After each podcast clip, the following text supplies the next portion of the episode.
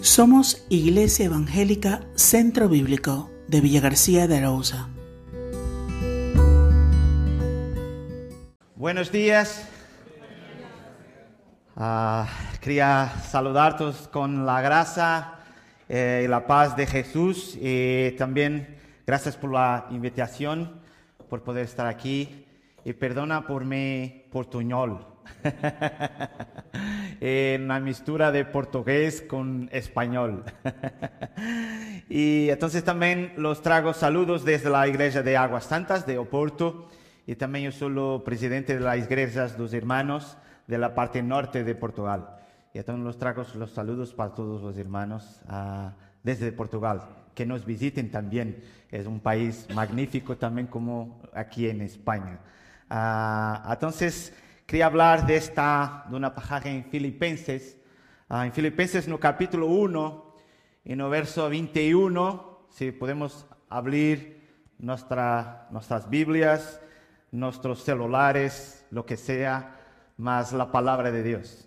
Y, y quería hablar de, esta, de este versículo en especial que nos dice, para mí el vivir es. Y para Pablo, para Pablo eres Cristo. Lo que quería cuestionar a cada uno de nosotros es que si realmente para cada uno de nosotros vivir es Cristo. Y de esa forma nos miramos aquí que para Pablo vivir o morir es lo mismo, porque tanto en vida él se puede servir a Cristo, más por la muerte se puede estar con Cristo. Y entonces él tiene la duda cuál era lo mejor.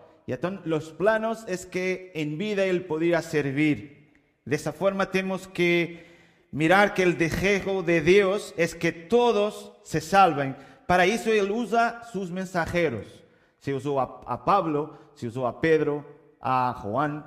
Y podemos ser también usados. De esto que Pablo estaba diciendo, para mí vivir es Cristo.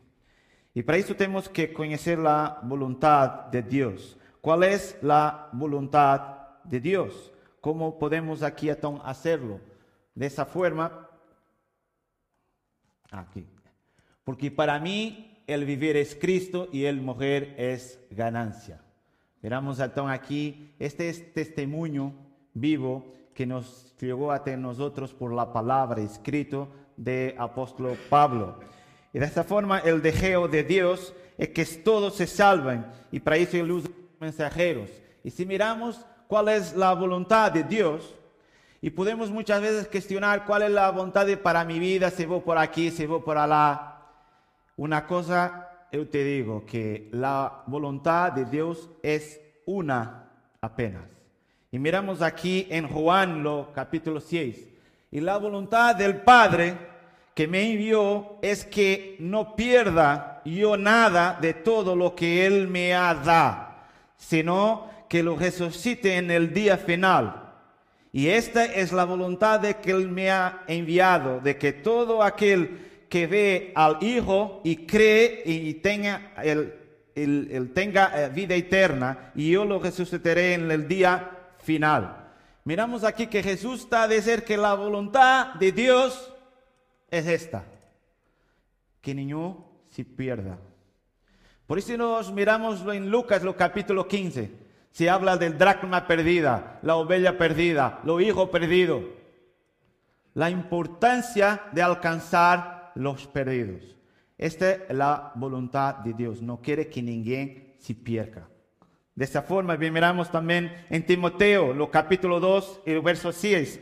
A cualquier quiere que todos los hombres sean salvos y vengan al conocimiento de la verdad.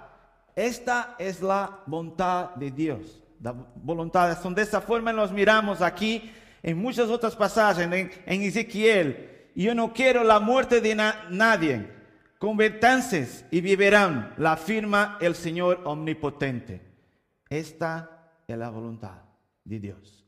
Y podemos hacer esta pregunta para Pablo, vivir es Cristo. Y vivir Cristo es poder alcanzar a aquellos que están perdidos. Esta es la voluntad de Dios. Lo mismo Cristo lo fez. Viene aquí para alcanzar los perdidos. y nos pasó esta obra, esta cosa para nosotros, una misión para hacer la misma, buscar los perdidos. Y de esa forma, la gran dificultad es que a través de, de las palabras, el pueblo de Dios puede caminar la voluntad de Dios. Porque es muy fácil hablar. Hacerlo es más difícil. Y cómo nosotros podemos, hablando, predicando, movilizar toda la iglesia, todo el pueblo de Dios para la voluntad de Dios. De esa forma nos miramos que existe un camino práctico. Jesús dice, seréis mi amigos si hacéis lo que os mando. Somos amigos si hacemos. Tenéis que hacer una plática. Por eso tenemos que hacer. Él utilizó una parábola sobre un padre con dos hijos. Y los padres dice para ellos para ir a trabajar. Un dice que sí, mas no fue. Y lo otro dice que no, mas después sí fue. ¿Cuál de los dos es la voluntad, la voluntad del Padre? ¿De aquel que dice que sí y no fue? ¿O de aquel que dice que no y después sí fue? Lo que fue. Por tanto, es la práctica, estamos haciendo la voluntad. Y si la voluntad del Padre que no quiere que ninguém se pierda, mas que todos vengan al conocimiento de Dios, ¿Cómo nosotros podemos hacer la voluntad del Padre? Alcanzando los perdidos, poniendo en marcha, en práctica. Por eso nos queremos las ventajas, los privilegios, pero no practicamos. Queremos las bendiciones, mas no ponemos en práctica la voluntad de Dios. Por eso, si miramos el pueblo de Israel, Dios lo sacó del Egipto, de la esclavitud, abrió milagres, las pragas, abrió el mar rojo. Cuando llamó a Moisés para revelar la ley, el pueblo adoró un becerro. Tenía temores antes de los gigantes de Jericó y en vez de marchar para adelante, se marchó para atrás. Y muchas veces nosotros somos así. La comunidad en el tiempo de Jesús, la comunidad religiosa, Jesús lo dice, bien profetizó para vosotros Isaías. Y él lo dice denunciando, este pueblo me honra con sus labios, pero su corazón está lejos de mí. Jesús hablaba de la comunidad religiosa y habló sobre esta pajada en, Isaías. Encontramos en Mateo. La comunidad religiosa ahora, si comparamos con este tiempo también, ellos hablaban de Dios. Nosotros también hablamos de Dios. Mas ¿Será cómo está nuestro corazón? Podemos mirar por nuestra práctica. Los conocemos la árvore por sus frutos. Y de esa forma nos encontramos también aquí en Ezequiel. Otra misma comunidad religiosa. Y aquí vemos, en cuanto a ti, esto es Dios que está hablando con lo profeta Ezequiel. Y cuanto a ti, hijo de hombre, tus compatriotas andan hablando de ti junto a las paredes, a las puertas de la casa. Y se dicen unos a otros, vamos a escuchar que la palabra nos envíe el Señor. Y está muy bien, nosotros también hacemos lo mismo. Vamos a la iglesia y vamos a escuchar lo que el Señor se nos va a hablar. Después llegan en masa y se sientan ante ti y prestan atención a tus palabras, pero no las ponen en práctica. no halagan la palabra, pero luego actúan buscando su interés y su capricho. Y te han convertido para ellos en una especie de intérprete de cantos de amor, de hermosa voz, que acompaña los instrumentos afinados. Ellos escuchan tus palabras, pero no ponen en práctica ninguna de ellas. Y aquí miramos una comunidad religiosa que se gusta mucho de la alabanza y es muy bonito y son cánticos, mas después la práctica. ¿Será que nos revemos en esta situación? Y podemos aquí comprender porque basta muchas veces un error pequeño en nuestras vidas, un error de un centímetro que se nos equivocamos, lo seguimos y pasado el tiempo ese un centímetro se va aumentando y se va alargando. Esto se llama desviaciones. Y si miramos, nosotros los portugueses somos conocidos por los conquistadores, como también en España, mas principalmente nosotros fomos muy pioneros na navegación. Y nos tenemos un navegador, Pedro Álvarez Cabral, que ha cometido un error. Él quería circundar la África, se ha cometido un error y llegó a Brasil. Y ahora nosotros tenemos los brasileiros. Y mucho nos alegra los brasileiros. Y de una forma es a través de los brasileños que lo portugués se expandió también. Ah, y entonces de esa forma, un pequeño error, si lo miramos, él quería circundar la África y llegó al Brasil. Existe también una historia real, una historia divertida de una pareja de misioneros de Inglaterra, que después de la Segunda Guerra Mundial, Sentiu su corazón de poder ir a Alemania, porque fue un país que fue dividido y tenía muy problemas y ellos sintieron el deseo de servir en Alemania. Entonces fue a Alemania y fueron primera vez a hacer una viaje de reconocimiento para mirar las cosas y ellos sintieron la confirmación que era allí que el Señor los quería y estuvieron buscando una casa para poder morar, una habitación y se buscaron, se fueron y fue una visita muy corta porque tenían que regresar. Y entonces en una de las casas que la última, ellos lo gustaron mucho. Y la, cuando estaban en el avión de regreso para Inglaterra, la señora, la mujer, la cuestionada dice, nosotros no miramos el baño. ¿Cómo es? los baños, no me recuerdo, lo miramos la cocina, las habitaciones así, pero no miramos los baños. Y entonces lo que fez cuando llegó a casa a Inglaterra, le escribió para el propietario y le preguntó si podía describir cómo era el baño. No sé, aquí si, si existen personas que hablan inglés. El baño en, en inglés nos llamamos WC, ¿Sí? WC. Y entonces escribió WC que Water Closet. Mas lo propietario pensó, estos son misioneros y nosotros tenemos la WC que es WC. WC debe ser la, la capela, la capilla de Whitechapel que les tenían en Inglaterra.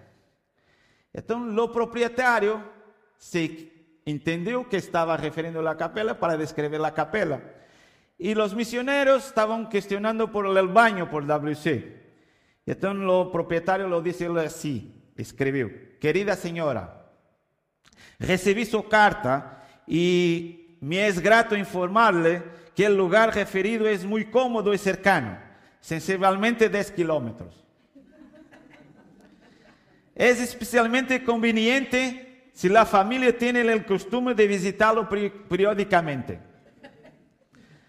Muchos, cuando se dirigen para allí, ah, se, llevan, se llevan comida para quedarse todo el día. Además, es un lugar muy agradable y espacioso. En su interior caben más de 100 personas. Cuando se llena, el hombre se pone de pie, cediendo el lugar a los asientos de las mujeres. A la entrada se proporciona una hoja de papel para cada uno, para, que, los que llegan tarde pueden usar la hoja del vecino. La hoja debe devolverse a la salida, ya que se utiliza durante cada mes. Às vezes se levam a cabo eventos especiales donde fotógrafos e periodistas informam para o periódico local. Miramos, muitas vezes se acontece assim. Nós estamos falando aqui de banho e as pessoas entendem que aqui é Whitechapel. Porque estamos dizendo que a vontade de Deus é assim e quando estamos fora, vamos a ser otra cosa diferente. ¿Lo entiende? Yo trago da parte de Dios una mensaje de consagración de nos entregarnos en las manos del Señor. Tiene que existir un compromiso. La vida cristiana no es una brincadera, no estamos aquí brincando a las iglesias. Consagración está la palabra acción, la práctica lo que hacemos. Por eso nos miramos que esta consagración tiene que existir en nuestra vida cuando nos decimos, amarás al Señor tu Dios de todo, no parte, no es solo para el domingo, de todo corazón y de toda tu alma y de toda tu mente. Por eso nos vemos que una entrega total y cuando falamos consagrar acción, acción tiene una parte práctica daquilo que tenemos que hacer y que tenemos que hacer la voluntad de Dios. ¿Y cuál es la voluntad de Dios? Que ninguém se pierda. Que todos vengan al conocimiento del Hijo de Dios. Por eso nos vemos aquí también. Buscad primeramente el reino de Dios. Y el grande problema de algunos que se dicen creyentes es que Cristo es residente, mas no es el presidente. Cristo es el Salvador, mas no es el Señor de la vida. Cristo es parcial, mas no es total. ¿Cuánto tiene de Dios de nuestra vida, de tu vida? ¿Cuánto? ¿Qué es la consagración? La consagración es esta forma, es muchas veces cuando hablamos con Dios, nos decimos, Dios, comenzamos a escribir, quiero esto, quiero esto y más esto. Ah, espera, más esto y pagamos la, hoja y decimos, firma por bajo. Consagración es decir así Dios. Escribe tú y yo lo firmo. Lo que escribas, yo lo voy a hacerlo. Esto es consagración. Por eso vivimos aquí esta pasaje en que, porque para mí el vivir es Cristo y el morir es ganancia. Debemos consagrar nuestras vidas a Cristo. Él no quiere 50%, Él no quiere 80 ni 99, Él quiere lo todo, lo primero lugar en nuestras vidas.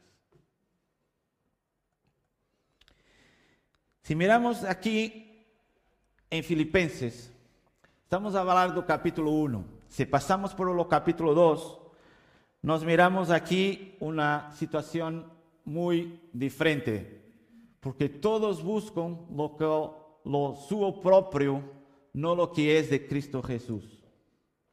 Lo mismo que hablamos del pueblo de Israel, la misma situación. Y la misma situación se puede acontecer hoy con cada uno de nosotros. Buscamos nuestro propio interés. ¿Cuáles son tus planos? ¿Cuáles son los objetivos que le pretendes para el próximo año, para este año, para tu vida? Tú buscas muchas veces aquilo que los tus intereses. Y aquí que estamos a hablar que para Pablo, él que hacía aquilo que era para sí, o que viramos é que ele abriu igrejas, continuou o trabalho e chegou a muitas igrejas da toda Europa, mesmo na Ásia. O objetivo é que viver era Cristo. Viver Cristo é fazer a vontade do Padre, alcançar os perdidos. E nós podemos alcançar os perdidos sem salir de nossos locais Podemos hablar con nuestros familiares, con nuestros amigos, en trabajo, en la escuela. Esto es vivir Cristo.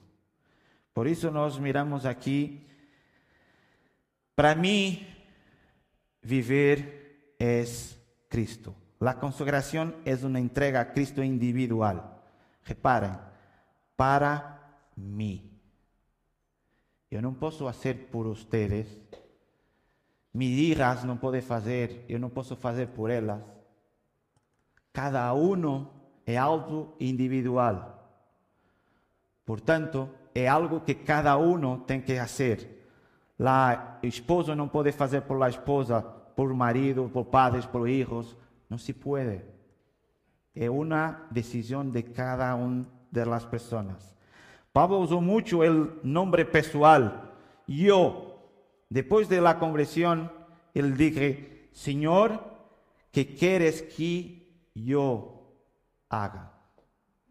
Yo. Si alguna vez te cuestionaste y dijiste, Señor, lo que quieres que yo haga?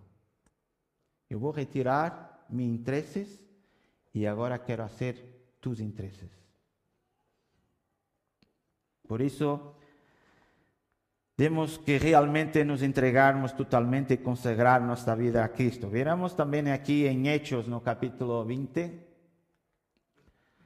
Mas de nenhum, nenhuma coisa hago caso, nem estimo mi vida preciosa para mim mesmo, solamente que acabe mi carreira com gozo e el ministério que recebi del Senhor Jesus para dar testemunho del Evangelho de la gracia, la gracia de Dios.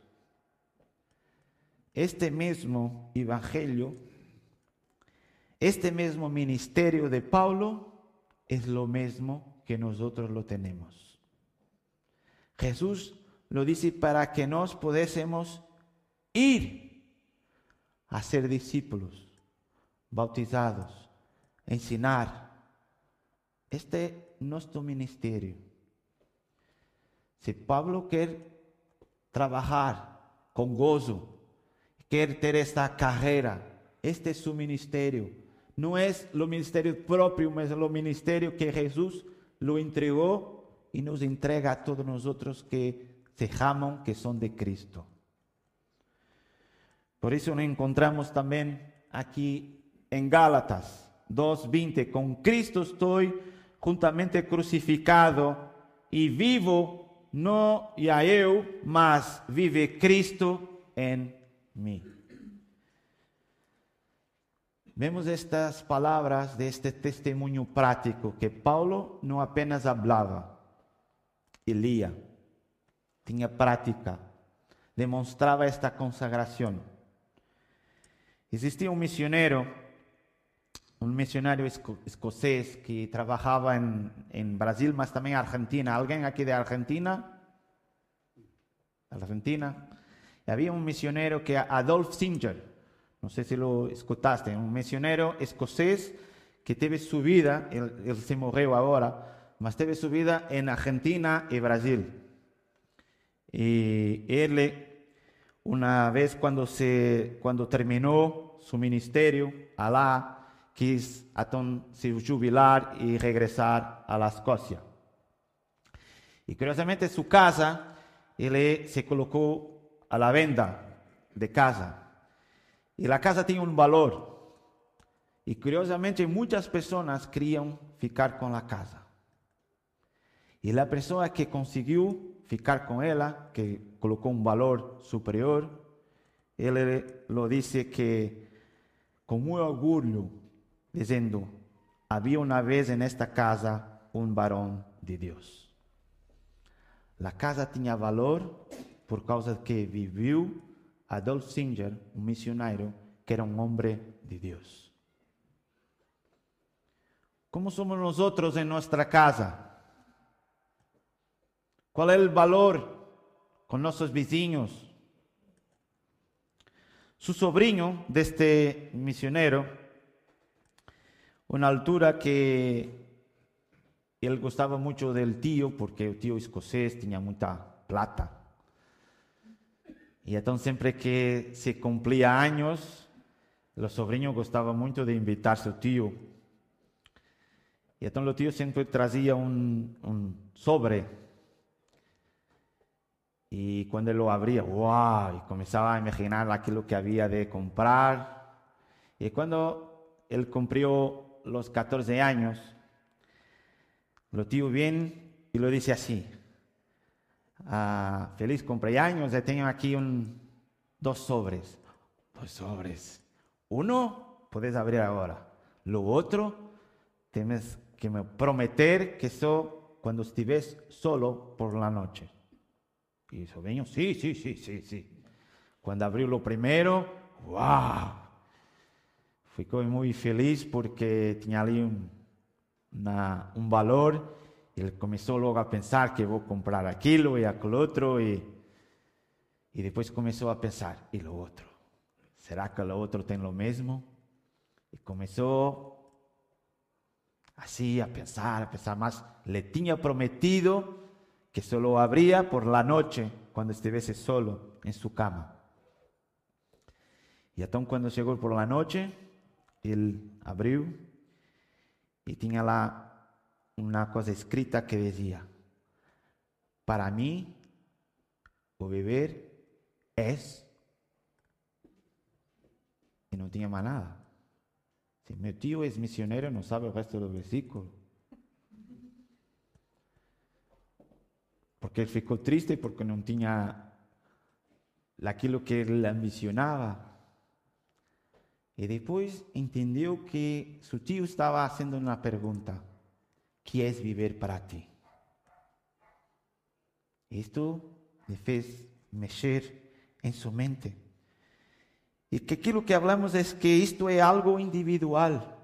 O tio não podia ser por seu sobrinho, mas o sobrinho tinha que tomar uma decisão, que é viver para ele. Dessa forma, a decisão individual. Temos que dizer com firmeza: para mim, cada um tem que dizer: para mim, viver é Cristo. A consagração é também experimental, temos que hacerlo. Si miramos a multiplicação de pães, os discípulos entregaram todo o que tinham, que cinco panes y dos peces. Para cinco mil hombres más los restos de las personas. No sé si Imagina que si tuviesen cinco mil personas ahí de dar de comer. ¿Cuántos panes era necesario para todos? ¿Cuántos peces era necesario? ¿Cuál es la logística? Si tenemos un, un matrimonio, un enlace y que vamos a hacer una boda, Imagina una boda para 100 personas, para 200 personas, es algo muy grande de comer. Y no sé, por ejemplo, las, las, las mujeres para hacer la co cozinha para cuando tienen invitaciones o que tienen un grupo mayor, da trabajo. ¿Da o no da? ¿Ah? Para dar de comer para 20 personas, imagina para 100, para 200. Estamos hablando aquí de más de 5 mil personas. Mas os discípulos entregaram todo que tinham, que era cinco pães e dois peixes. Havia homens, mulheres, niños. E que veramos é que, mesmo lo pouco, Cristo ha multiplicado. É algo experimental que temos que fazer. A partir do momento temos que experimentar. Não solamente ter o conhecimento, temos que pôr em prática que lo pouco que temos entregar na mão do Senhor Él va a hacer los gestos. Por eso, la consagración no es solo para el domingo, la vida cristiana no es broma, es una entrega, no es solo para un día, no es solo para aquí en la iglesia, es para toda vida, para todo. Solo después de casarme, algunos lo piensan. Solo después de tener un buen trabajo, solo después. Nos miramos aquí, lo ver es. lo verbo es. Vemos que lo presente ahora no es no será. Para mí vivir será. O fui. Lo verbo lo presente es. Es para ahora, para actualidad. Está siempre constante, no es cuando somos jóvenes. Jesús como socio ministerio a los 30, mas vemos Pedro, vemos Pablo, no hay edades. Existen unos aviones que son conocidos como los, eran los bombarderos de la Segunda Guerra Mundial y ahora se llaman aviones convertidos. Son aviones con mucha edad y que antiguamente se usaban para la guerra y ahora se cambiaron de carga. No llevan las bombas, mas llevan ayuda humanitaria para muchos otros países. Y aquí lo que vemos es que Ahora ellos lo sirven, lo cambiaron de piloto, lo cambiaron la carga.